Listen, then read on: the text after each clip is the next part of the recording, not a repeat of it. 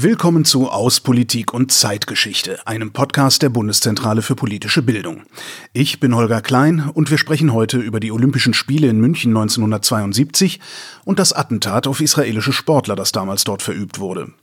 Wenn Sie sich nach dem Hören tiefer mit dem Thema befassen wollen, finden Sie die APUZ zum Thema auf bpb.de slash APUZ. Die Stunde, auf die wir uns vorbereitet und gefreut haben, ist da. Mögen uns nun die Spiele Fröhlichkeit schenken, großen Sport, Spannung, vielleicht dann und wann ein wenig Rührung und Würde. Das war Willi Daume, der Präsident des Nationalen Olympischen Komitees, und zwar bei der Eröffnungsfeier der Olympischen Spiele 1972 in München. Wie man sich die Spiele vorgestellt hat, das haben wir gerade gehört. Doch ein anderes Ereignis hat diese Vision von Olympia 72 dann komplett überschattet. Denn während der Spiele haben palästinensische Terroristen im olympischen Dorf zwei Mitglieder der israelischen Mannschaft erschossen und neun weitere als Geiseln genommen. Die deutsche Polizei konnte keine der Geiseln befreien, keine von ihnen überlebte. Was damals in München passiert ist, was das Attentat für die Olympischen Spiele bedeutet hat und wie es bis heute nicht wirklich aufgearbeitet wurde, darum geht es in dieser Folge. Ich habe mit dem Journalisten Uwe Ritzer über das Attentat und seine Folgen gesprochen. Die Polizei war auf so einen Zwischenfall überhaupt nicht vorbereitet und dementsprechend dilettantisch lief dann auch die Aktion ab. Und wir hören die Journalistin Patricia Schlosser dazu, wie es um die Aufarbeitung des Attentats steht. Man hat sich offenbar einfach vorgestellt von deutscher Seite her, dass die jetzt trauern. Es ist halt eine Tragödie, ähm, man konnte nichts machen, eine menschliche Katastrophe. Und dann, ja, ist das halt auch sozusagen abgeschlossen von deutscher Seite gewesen. Aber für viele Hinterbliebene natürlich nicht. Der Vater von Patricia Schlosser war damals beim Attentat als Polizist im Einsatz. Jetzt hat sie mit ihm zusammen für den Bayerischen Rundfunk einen ganzen Podcast zum Olympia-Attentat gemacht. Der heißt Himmelfahrtskommando und daraus hören wir in dieser Folge auch ein paar Ausschnitte.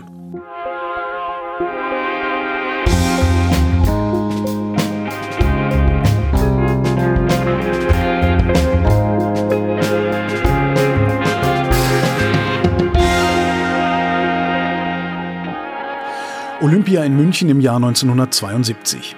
Das Maskottchen ist ein bunter Dackel. Olympia-Waldi heißt er. Fröhliche Farben, möglichst wenig Uniform. Es sollten heitere Spiele werden. Und das sind sie zunächst auch. Aber dann erschüttert ein Attentat die Spiele. Elf israelische Sportler und ein deutscher Polizist kommen dabei ums Leben. Das Ganze beginnt am Morgen des 5. September 1972 im Olympischen Dorf in München. In ihrem Podcast beschreibt die Journalistin Patricia Schlosser den Beginn des Attentats so. Am Morgen des 5. September klettern die acht Palästinenser mit ihren Sporttaschen um kurz nach 4 Uhr über den Zaun des Olympischen Dorfs. Postboten beobachten sie dabei, denken sich aber nichts weiter. Sportler, die feiern waren eben. Die Palästinenser suchen den Apartmentblock der israelischen Olympiamannschaft, laufen erstmal vorbei. Dann stehen sie an der richtigen Adresse. Connolly-Straße 31. Die Haustür des Gebäudes mit den 24 Apartments ist, wie überall im Olympischen Dorf, nicht verschlossen. Es ist etwa halb fünf, als die Terroristen ihre Kalaschnikows im Treppenhaus auspacken. Dann klopfen sie an eines der Apartments.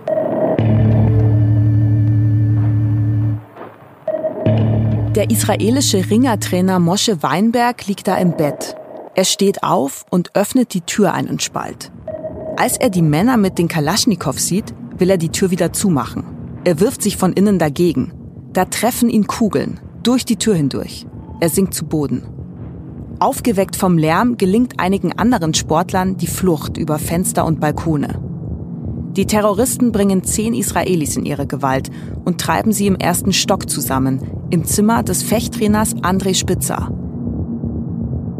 Die Terroristen fesseln ihre Geiseln. Dann werfen sie ein Bekennerschreiben nach draußen. Guten Morgen, Herr Stolze. Der olympische Friede scheint tatsächlich gebrochen zu sein. Man kann wirklich hier nur bruchstückhaft versuchen, sich ein Bild über die Ereignisse der letzten Nacht zu machen. In dem Bekennerschreiben, von dem wir gerade gehört haben, steht auch die Forderung der Terroristen. Welche das war, das erklärt gleich Uwe Ritzer. Er ist Investigativreporter bei der Süddeutschen Zeitung und hat zusammen mit seinem Kollegen Roman Deininger 2021 ein Buch über das Olympia-Attentat veröffentlicht. Hallo, Herr Ritzer. Hallo, Grüße. In jeder Doku über die Spiele von 1972 hört man, es sollen heitere Spiele werden. Was genau bedeutet heiter?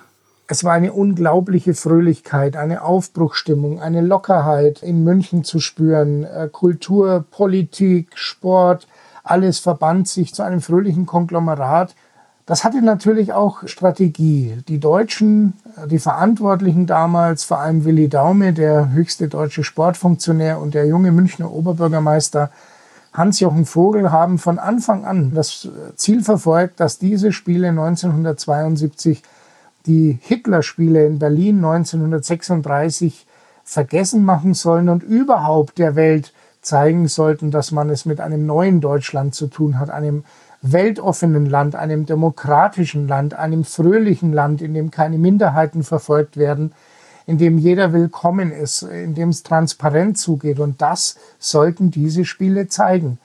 Zehn Tage nach der Eröffnung der Spiele gab es den Angriff, das sogenannte Olympia-Attentat.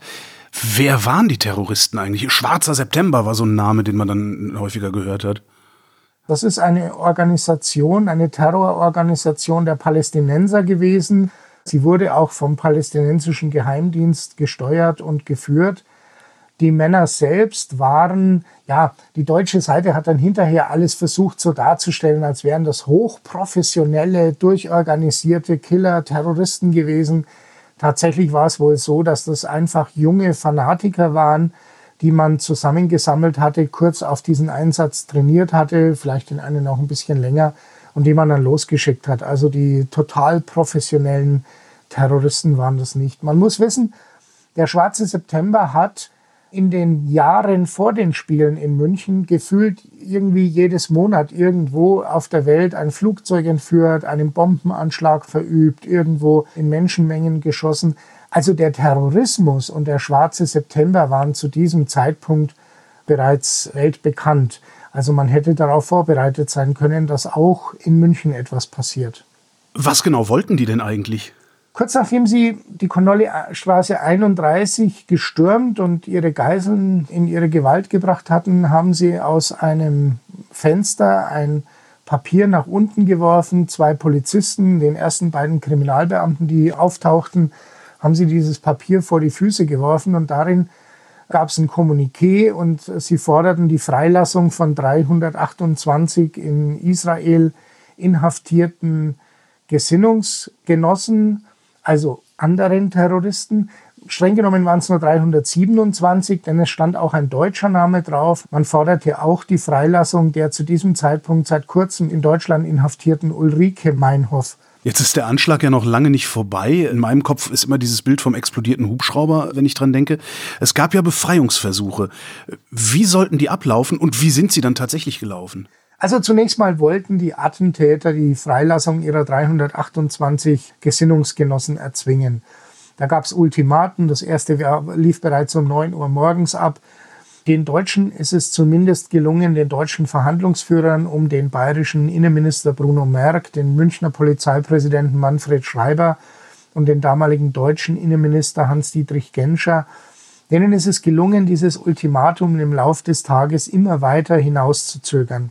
Es gab bei diesem Sturm auf Connolly-Straße 31 auch bereits den ersten Toten und ein zweiter Israeli wurde lebensgefährlich verletzt.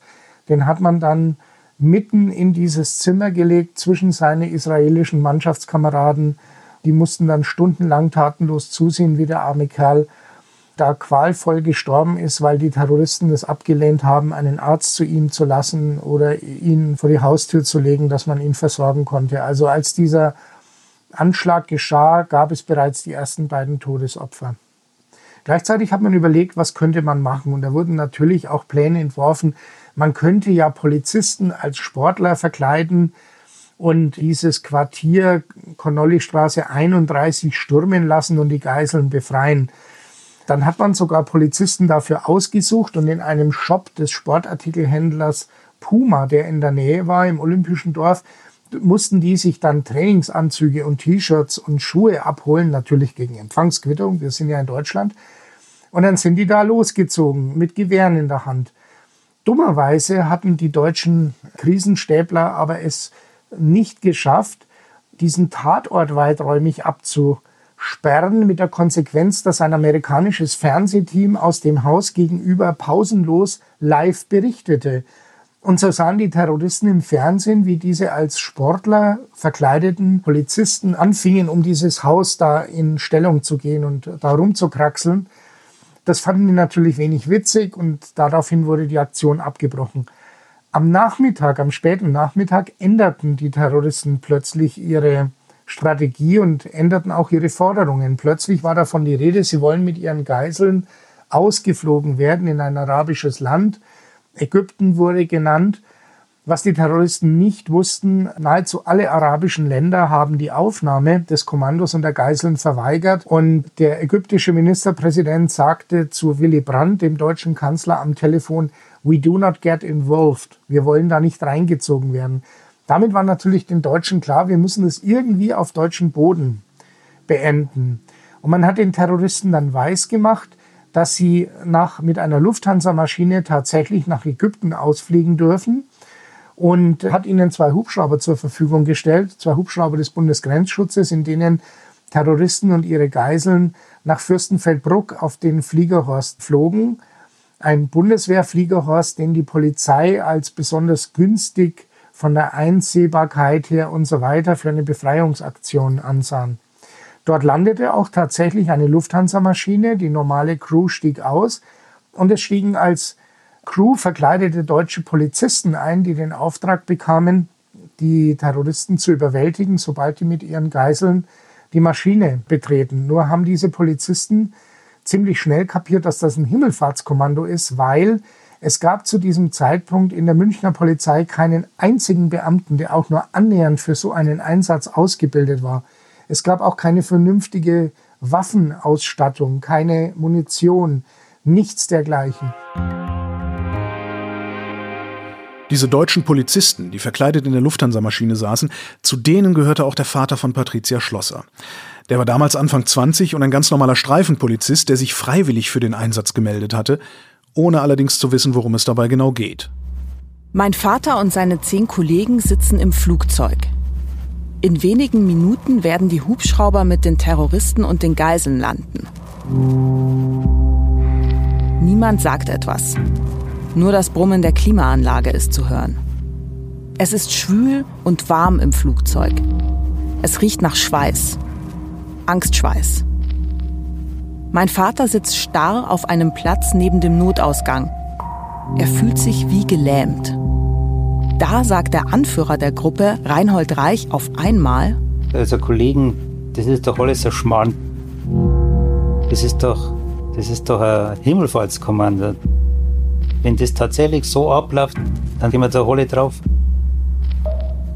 Und als Reich das ausspricht, da fällt auf einmal die ganze Lähmung von meinem Vater ab.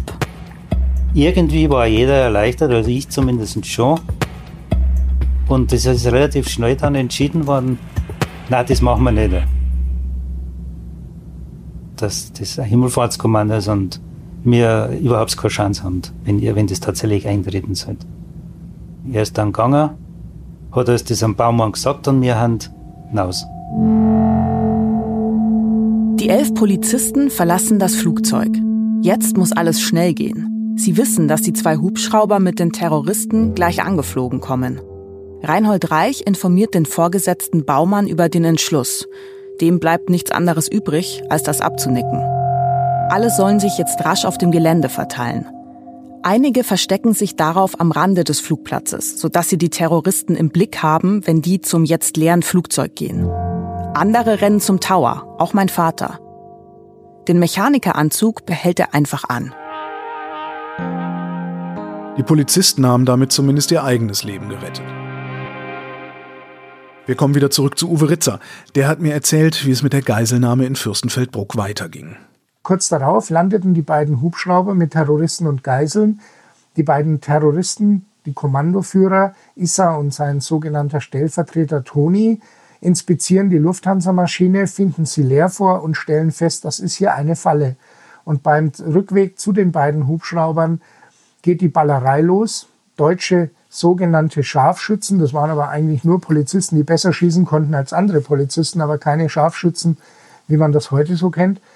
Und die waren auch noch viel zu wenig. Und die Terroristen haben sich dann ein Feuergefecht geliefert über Stunden hinweg, das immer wieder unterbrochen wurde. Und im Zuge dieses Feuergefechts haben die Palästinenser die in den Hubschraubern gefesselten israelischen Geiseln mit Maschinengewehrsalven getötet und in einen Hubschrauber eben auch eine Handgranate geworfen. Deswegen kennen Sie dieses Bild des ausgebrannten Hubschraubers.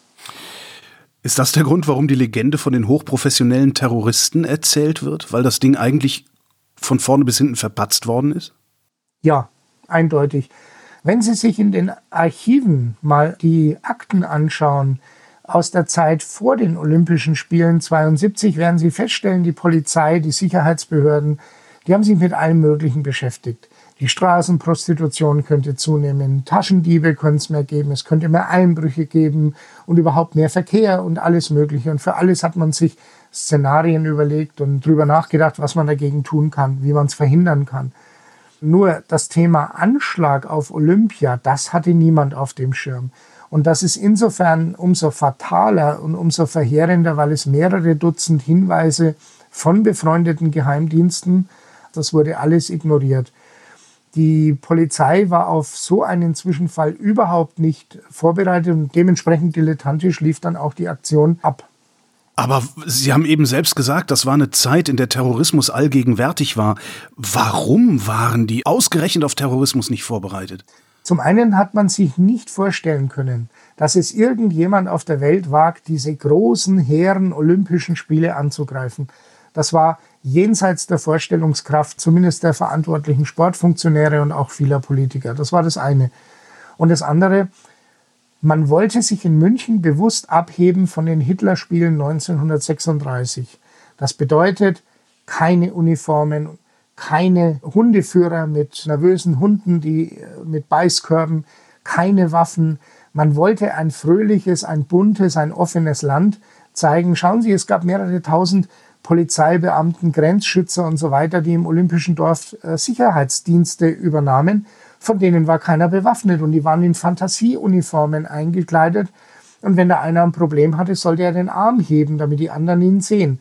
Also Sie müssen sich vorstellen, man wollte das totale Kontrastprogramm zu diesen waffenstarrenden, uniformstarrenden NS-Zeug von 1936 und hat natürlich in diesem guten Glauben gehandelt, hat zum Beispiel den Zaun um das olympische Dorf sehr niedrig gemacht und oben abgerundet, hat zum Beispiel die Kontrollen sehr lax gehandhabt, wer da rein und raus geht und, und, und, und, und. Letztendlich war es eine fahrlässige Naivität, vielleicht aus einer guten Absicht oder ganz sicher aus einer guten Absicht heraus, aber doch eben ein, ein gewaltiges Versagen. Ja, und bekommen hat man dann eine Geiselnahme mit Toten. Da sind die Spiele dann für einen halben Tag unterbrochen worden. Danach hat man weiter gefeiert im Grunde. Warum hat man nicht ganz abgebrochen? Naja, die Entscheidung nicht abzubrechen war in erster Linie eine Entscheidung von Avery Brundage, dem allmächtigen IOC-Präsidenten, äh, der ja auch bei der Gedenkfeier diesen berühmten Satz gesagt hat, The Games must go on. Interessant für uns, für Roman Deininger und mich als Buchautoren war, mit wem auch immer wir gesprochen haben von den Beteiligten damals. Ob das jetzt Leute waren, die im Hintergrund an den Spielen in der Orga oder wo auch immer beteiligt waren oder auch Sportlerinnen und Sportler. Die haben uns gesagt, sie fanden das eigentlich damals verheerend, einfach weiterzumachen. Heute sagen die meisten von denen, es war richtig, denn wenn man damals die Spiele abgebrochen hätte, dann hätte es wahrscheinlich nie wieder Olympische Spiele gegeben. Dann hätte der Terrorismus über ja, lassen Sie es mich mal ein bisschen pathetisch formulieren, über die olympische Idee der Weltgemeinschaft gesiegt. Und das wollte man nicht. Die Frage ist natürlich im Nachhinein, wie man weitergemacht hat. Äh, man hätte ja zum Beispiel auch vor jeder Sportveranstaltung ein würdiges Gedenken finden können, indem man eine Gedenkminute einlegt oder nicht. Man hat aber einfach weitergemacht, als wäre da nichts gewesen. Mal ganz grundsätzlich gefragt, die Olympischen Spiele sind derart positiv besetzt und wenn die ganze Welt dabei zuschaut, wie ein derart positives Ereignis von Terror überschattet wird, das kann doch überhaupt nicht im Sinne der Palästinenser gewesen sein. Hat die Nummer der Sache der Palästinenser genutzt? Also ich glaube, dass die Nummer der Sache der Palästinenser im Westen natürlich nicht genutzt hat, aber man darf nicht verkennen, in den arabischen Ländern wurde dieser Anschlag auf die Spiele 72 als Heldentat gefeiert. Als große Heldentat. Da gab es spontane Kundgebungen in vielen arabischen Ländern, in den Städten, wo die gefeiert, bejubelt wurden. Man darf sich nicht dem Trugschluss hingeben, dass dieser Anschlag die ganze Welt gegen die Palästinenser eingenommen hat, sondern das war schon so, dass in den Kreisen von militanten Arabern, von militanten Palästinensern dieser Anschlag auch eine Sogwirkung hatte. So kurios es klingt oder so schlimm es klingt, eine Vorbildwirkung. Wie hat der Rest der Welt reagiert? Der Rest der Welt hat nicht einhellig reagiert. Irgendwann ist dieses Ereignis dann auch wieder so langsam aber sicher aus den Schlagzeilen verschwunden. Was man sagen kann, ist, dass in Deutschland kein Interesse aufkam, diese Vorgänge in irgendeiner Form aufzuarbeiten. Nach wenigen Wochen hat die Polizeiführung erklärt, wir haben alles richtig gemacht. Sowohl München, also der Freistaat Bayern, als auch die Bundesregierung, als auch der Bundespräsident, alle haben sich im Prinzip der Linie angeschlossen. Das war halt nun mal dummerweise ein Anschlag auf deutschem Boden. Aber eigentlich ist es ja ein Konflikt zwischen den Palästinensern und den Israelis und da haben wir ja eigentlich nichts damit zu tun. Wir waren halt dummerweise nur die Kulisse für diesen Konflikt und im Übrigen haben wir auch nichts falsch gemacht. Und mit dieser Mentalität hat man die Akten geschlossen, Deckel zu und Schluss. Das war die Devise. Warum hat man die Akten so schnell geschlossen? also man hätte doch ganz normal Aufklärungsarbeit machen können. Nein, das, das hätte man machen müssen, aber das wollte man ja nicht. Letztendlich ist es so, dass weder die Bundesregierung noch die Staatsregierung in München irgendein Interesse daran hatten, aufzuarbeiten, was da an Fehlern und Versäumnissen passiert ist. Es ist nie jemand zurückgetreten. Weder einer der verantwortlichen Minister noch einer der verantwortlichen Krisenmanager, kein Polizeiführer, niemand ist zurückgetreten. Es hat nie einen Untersuchungsausschuss gegeben. Es hat nie eine Historikerkommission gegeben, die diese Vorgänge lückenlos aufgearbeitet hat. Bleibt noch Israel. Wie hat Israel darauf reagiert? In Israel schlug die Stimmung am 6. September binnen Stunden um. Am Anfang, am Morgen die Nachricht, alle Geiseln wurden getötet. Golda Meir, die Ministerpräsidentin, hat noch auf die Bremse getreten und hat mit Willy Brandt telefoniert, dem deutschen Kanzler, und ihm danach noch in einem Brief gedankt, so nach dem Motto, ich weiß, ja, ihr Deutschen habt ja alles getan und hat auch ihre Leute angewiesen, man möge jetzt nicht in antideutsche Ressentiments verfallen.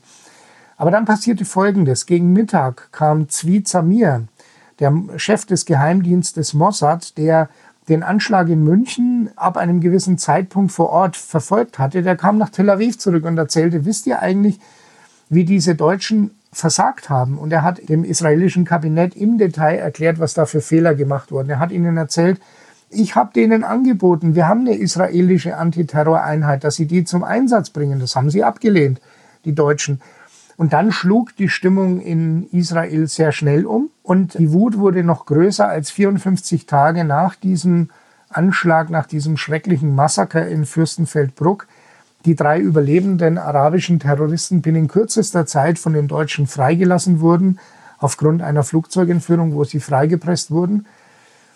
Da war natürlich politisch das Klima zwischen Tel Aviv und Berlin und zwischen Israel und Deutschland extrem vergiftet. Hinzu kam, die Israelis haben dann sich dazu entschlossen, etwas zu tun, was man natürlich moralisch fragwürdig finden kann. Sie haben eine geheime Sondereinheit gestartet, haben das Operation Caesarea genannt und dieses Kommando, das man da ausgesucht hat, hatte in den folgenden Jahren alles versucht, um die Hintermänner, die Drahtzieher dieses Münchner Olympia-Anschlags irgendwo auf der Welt zu jagen und zu töten. Das Schlimme daran ist, es hat natürlich auch unschuldige Menschen dann getroffen. Jetzt ist 40 Jahre nach dem Attentat erst rausgekommen, dass da auch Rechtsextremisten dran beteiligt waren. Warum wussten wir das nicht vorher? Warum haben die sich überhaupt beteiligt? Ich, also Weil sehr viele Akten im Zusammenhang mit dem Attentat 1972 sehr lange gesperrt waren Und ein kleiner Teil von allerdings spannenden Akten ist es ja bis heute.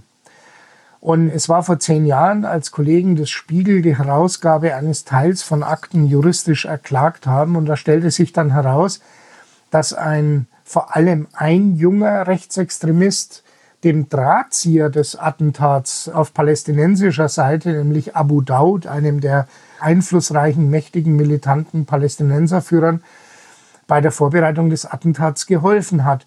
Er hat ihn durch Deutschland kutschiert einige Wochen lang. Er hat sich um ihn gekümmert. Er hat Autos für die Palästinenser besorgt. Und er reiste dann später im Auftrag der PLO auch nach Paris, um einem jungen Mann ein Schreiben zu übergeben. Man vermutet, er vermutet das im Übrigen auch bis heute selber, dass dieser junge Mann Issa war, der Anführer des Münchner Terrorkommandos, und dass es in dem Brief, der auf Arabisch abgefasst war, wahrscheinlich um dieses Münchner Attentat ging. Einer ihrer ersten Sätze hier im Gespräch war, viele erinnern sich an heitere Spiele.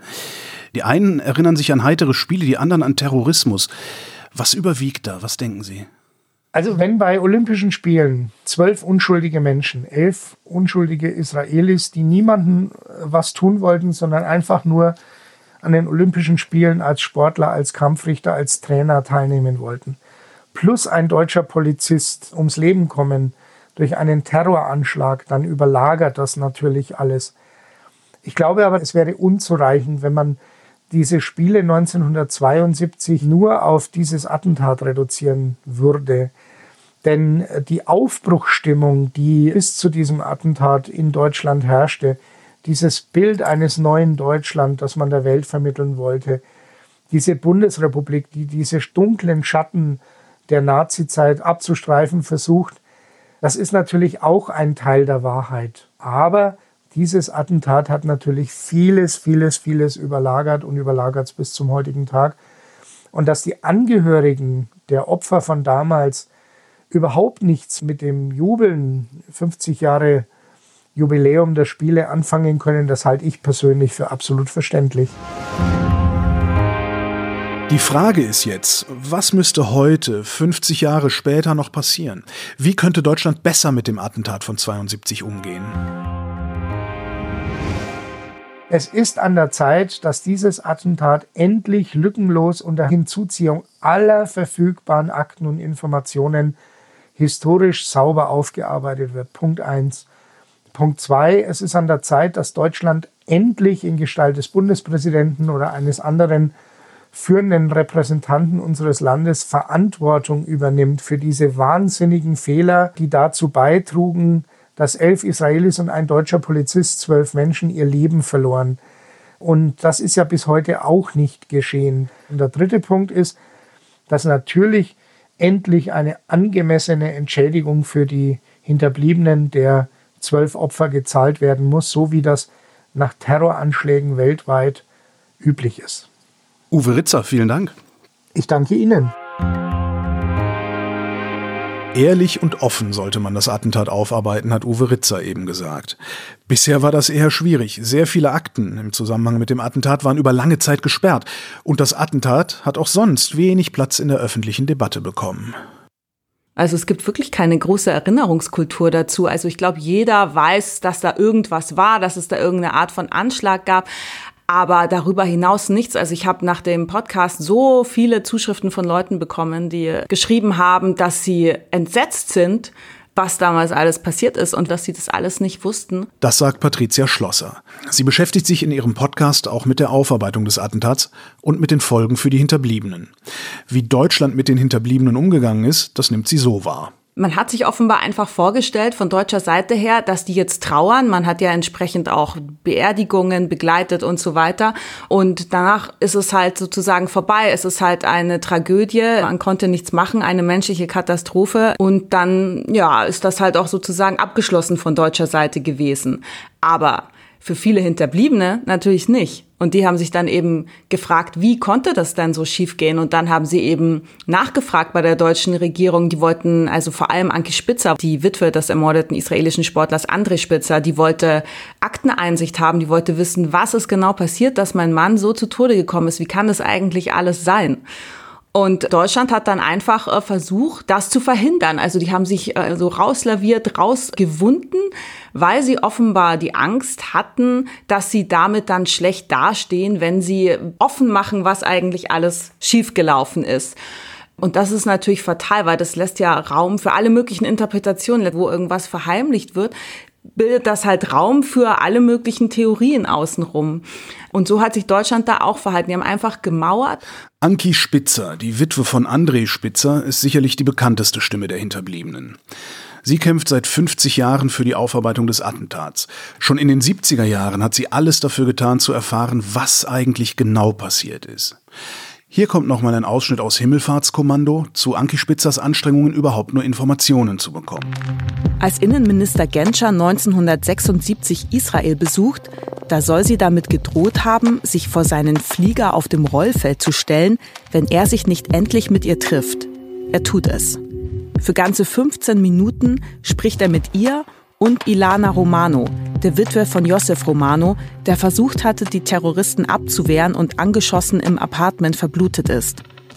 Nach dem Treffen lässt Genscher schriftlich ausrichten, es gebe keine Dokumente, die er übergeben könnte.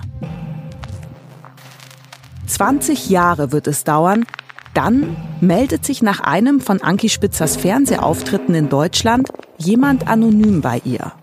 Der Unbekannte lässt ihr heimlich einen Teil der Unterlagen zukommen, die die deutsche Regierung ihr verweigert. Unbegreiflich, dass deutsche Politiker einfach 20 Jahre lang gelogen haben und gesagt haben, es gebe diese Unterlagen nicht.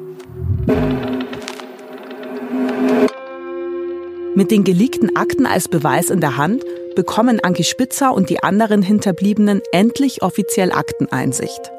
Erst da erfahren sie das ganze Ausmaß des Versagens after it happened, all they could do is send each other memos.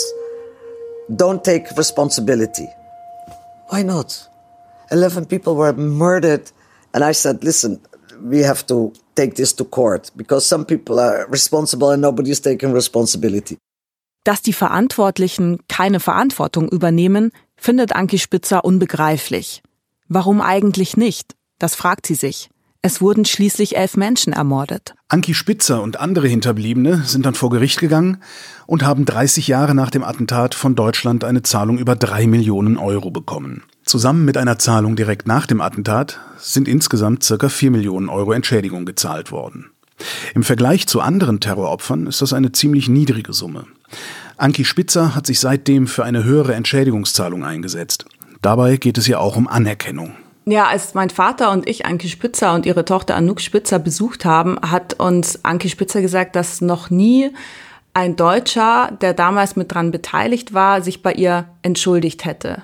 Es gibt zwar Walter Steinmeier, der 2017 bei der Einweihung von dem Olympiadenkmal im Olympiadorf zwar gesagt hat, dass Fehler gemacht wurden, so in der Richtung vom Wortlaut her, aber dass sich mal jemand von den Verantwortlichen hingestellt hätte und gesagt hätte, es tut uns leid, wir haben versagt, das ist nicht einfach nur eine menschliche Katastrophe, eine Tragödie gewesen. Das, wir sind schuld. Das gab's nie und das wünschen sich die Hinterbliebenen eigentlich. Und entsprechend schön war das dann, also schön in Anführungszeichen, dass mein Vater halt dorthin gegangen ist und sich entschuldigt hat. Er ist zwar nur ein, ein kleiner Polizist gewesen und keiner, der Verantwortung hatte in dem Sinne, aber Anki Spitzer hat auf jeden Fall gesagt, dass sie das wahnsinnig zu schätzen weiß, dass er sich bei ihr entschuldigen möchte. Jetzt, zum 50. Jubiläum von Olympia in München, liegt der öffentliche Fokus auch auf dem Attentat 72. Und vielleicht kann das für die Aufarbeitung etwas bewirken, meint Patricia Schlosser. Das ist für mich so der große Knackpunkt. Wenn das jetzt gelingt, dort eine Aussöhnung herzustellen mit den Hinterbliebenen, dann wäre das wirklich was, was dieses Jubiläum dann geleistet hätte, weil da jetzt so viel drauf zuläuft und so eine Spannung jetzt da drin ist durch diese Forderung der Hinterbliebenen, dass es echt so ein Moment werden könnte, ab dem das eine andere Richtung nimmt, wie das mit der Aufklärung dieses Attentats vorangegangen ist.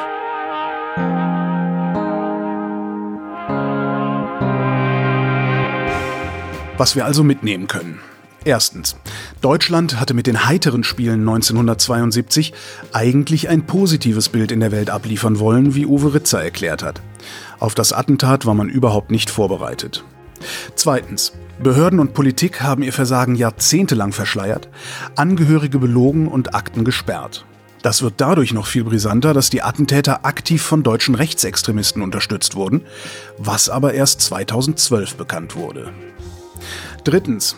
Die Hinterbliebenen der Opfer fühlen sich bis heute von Deutschland nicht angemessen entschädigt und ernst genommen, wie wir von Patricia Schlosser gehört haben.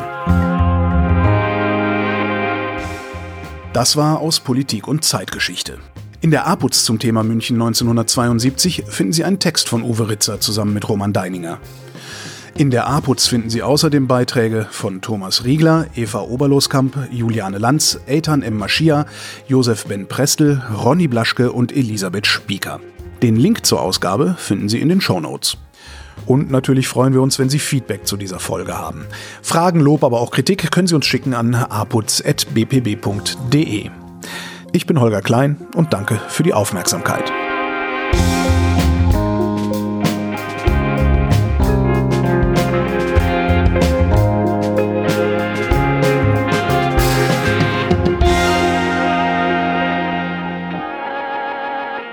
Der Podcast aus Politik und Zeitgeschichte wird von der APUZ-Redaktion in Zusammenarbeit mit Haus 1 produziert. Redaktion für diese Folge Gina Enslin, Julia Günther, Johannes Piepenbrink und Robin Siebert. Schnitt Oliver Kraus, Musik Joscha Grunewald, Produktion Haus 1. Am Mikrofon war Holger Klein. Die Folgen stehen unter der Creative Commons Lizenz und dürfen unter Nennung der Herausgeberin zu nicht kommerziellen Zwecken weiterverbreitet werden.